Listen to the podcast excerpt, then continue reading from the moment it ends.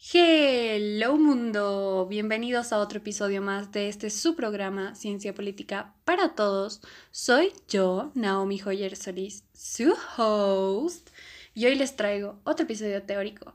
Vamos a hablar de qué es la democracia. La democracia es un sistema creado por el hombre, en el cual todos los individuos forman parte de la toma de decisiones y eligen a un representante común. La realidad es que la democracia es una idea bastante antigua, que llegó a ser lo que hoy conocemos después de un gran proceso de evolución.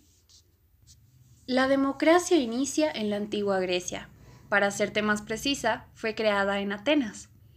Esta idea dictaba que todas las decisiones iban a ser tomadas por una asamblea, mediante una mayoría absoluta. Esta asamblea tenía sus limitaciones. Solo los hombres, entre comillas, libres, podían participar de esta, es decir, que ni hombres, ni esclavos, ni extranjeros podían participar. Luego, la idea de democracia fue absorbida por los romanos, donde se decidían gobernantes y se aprobaban leyes, al igual que los griegos mediante una asamblea, pero para ser parte de dicha asamblea tenías que tener un estatus alto. La idea de democracia y su evolución se ve pausada durante un punto en la historia, dado que en la Edad Media se contaba con sistemas monárquicos. Pero esta pausa termina con la Revolución Francesa. Dentro de esta revolución, el pueblo francés derrota a la monarquía en 1789. Muchos autores concuerdan con que en este momento empezó la verdadera democracia, dado a que por primera vez en la historia se planteaba el sufragio universal. Un sufragio en el cual pobres y ricos podían participar de la elección de sus gobernantes. Pero la realidad es que este voto no era realmente uno universal, dado a que las mujeres todavía no podían votar. Después de este suceso, el sistema democrático fue viajando a través del mundo y muchos países empezaron a implementarlo. A partir del siglo XX es que muchos países ya empezaron a implementar un sufragio más abierto y muchas mujeres ya empezaron a votar. Este fenómeno se dio como resultado de las guerras. Las mujeres se habían quedado con grandes espacios que llenar cuando los hombres no estuvieron. Y con respecto a eso, es que muchos países habilitaron el voto de la mujer. Otros lo hicieron con la idea de que la sensibilidad femenina en la toma de decisiones iba a ayudar a evitar futuros conflictos grandes.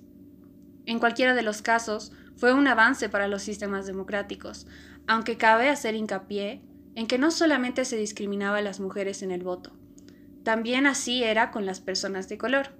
Con el paso de los años, la democracia fue terminando de estabilizarse hasta llegar a un punto donde todos tienen el mismo derecho en la toma de decisiones, sin distinción racial ni de género. Con eso te acabo de hacer un pequeño resumen sobre la evolución de la democracia. Pero ahora ¿Cuáles son los tipos de democracia? Existen dos tipos de democracia, la pura, también conocida como democracia directa, y la representativa, conocida como la indirecta. La democracia pura es aquella en la cual todos toman parte de la toma de decisiones sin intermediarios, mediante asambleas o referendos. Por otro lado, tenemos la democracia representativa, es caracterizada porque el pueblo elige a sus representantes mediante el sufragio. Esta forma de democracia es mucho más común debido a la cantidad de personas dentro de un Estado, por lo cual el pueblo elige a estas determinadas personas para que ellas velen por sus intereses y la toma de decisiones. Ahora, dentro de la democracia representativa, cualquier ciudadano puede postularse para ser parte de los representantes. Cabe añadir que esta idea tiene sus parámetros específicos para ser postulante para candidato dentro de un estado.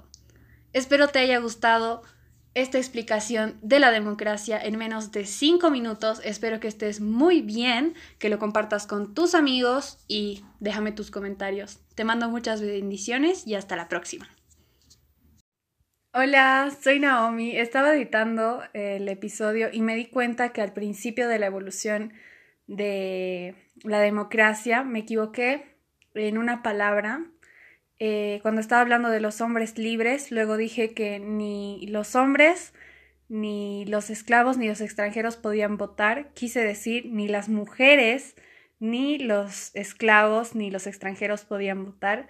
Quería dejar esa pequeña aclaración. No la puedo editar en el podcast, pero nada.